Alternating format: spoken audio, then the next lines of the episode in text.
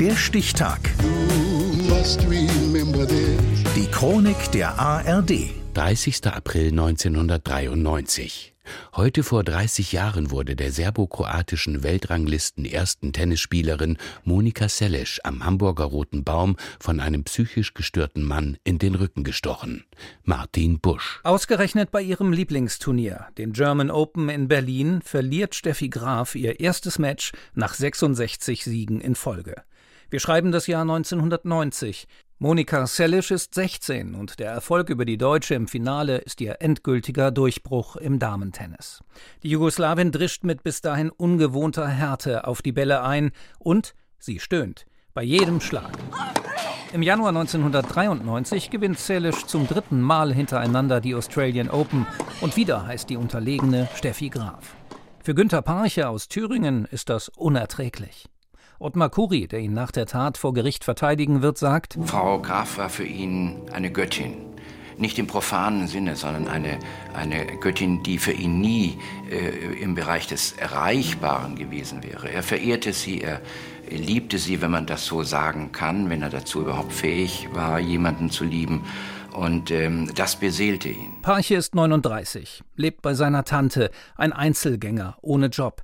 Als er die Tennisanlage am Hamburger Roten Baum betritt, hat er eine Plastiktüte bei sich. Darin Lebensmittel und ein scharfes Messer, ein sogenanntes Ausbeinmesser.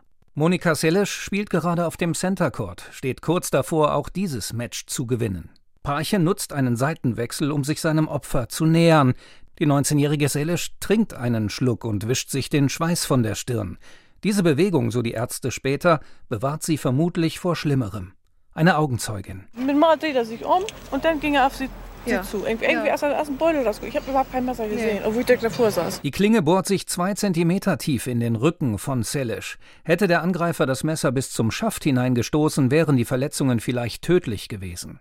Bevor Parche ein zweites Mal zustechen kann, wird er überwältigt. Am nächsten Tag besucht Steffi Graf Monika Selesch im Krankenhaus. Ich glaube, es, sie fühlt sich einfach unheimlich schlecht im Moment. Also die Wunde selbst ist nicht das Problem, aber es ist, glaube ich, das, was im Kopf im Moment bei ihr abgeht. Und ich habe ihnen gesagt, dass wir, dass wir alle an sie denken und dass uns wahnsinnig leid tut. Ich tat es für Steffi, sagt Günter Parche, als im Herbst vor dem Hamburger Amtsgericht der Prozess gegen ihn beginnt. Er wird wegen gefährlicher Körperverletzung zu zwei Jahren auf Bewährung verurteilt. Zum einen ist er geständig, zum anderen bereut er die Tat überzeugend. Außerdem hat er bereits fünf Monate in Untersuchungshaft verbracht. Als Monika Selisch von ihrem Bruder die Neuigkeit erfährt, ist sie fassungslos. Doch auch eine Revision vor dem Landgericht hat keinen Erfolg. Parche bleibt auf freiem Fuß. Selisch sagt wenige Monate nach dem Attentat: It's not a bad dream. I have to wake up. Whatever happened, whatever Es ist kein Albtraum. Ich muss aufwachen. Ich habe alles verloren und muss nochmal von vorn anfangen. Obwohl sie an dem Ort, an dem sie sich immer am sichersten gefühlt hat, auf dem Tennisplatz, von hinten mit einem Messer angegriffen wurde, wagt Monika Selisch 1995 ein Comeback. Sie gewinnt im Jahr darauf sogar noch einmal die Australian Open, doch zu ihrer alten Form findet sie nicht zurück. Und sie wird nie wieder in Deutschland spielen, weil sie hier am 30. April 1993 Opfer eines ihrer Meinung nach ungesühnten Attentats wurde. Heute vor 30 Jahren. Der Stichtag. Die Chronik von ARD und Deutschlandfunk Kultur. Produziert von Radio Bremen.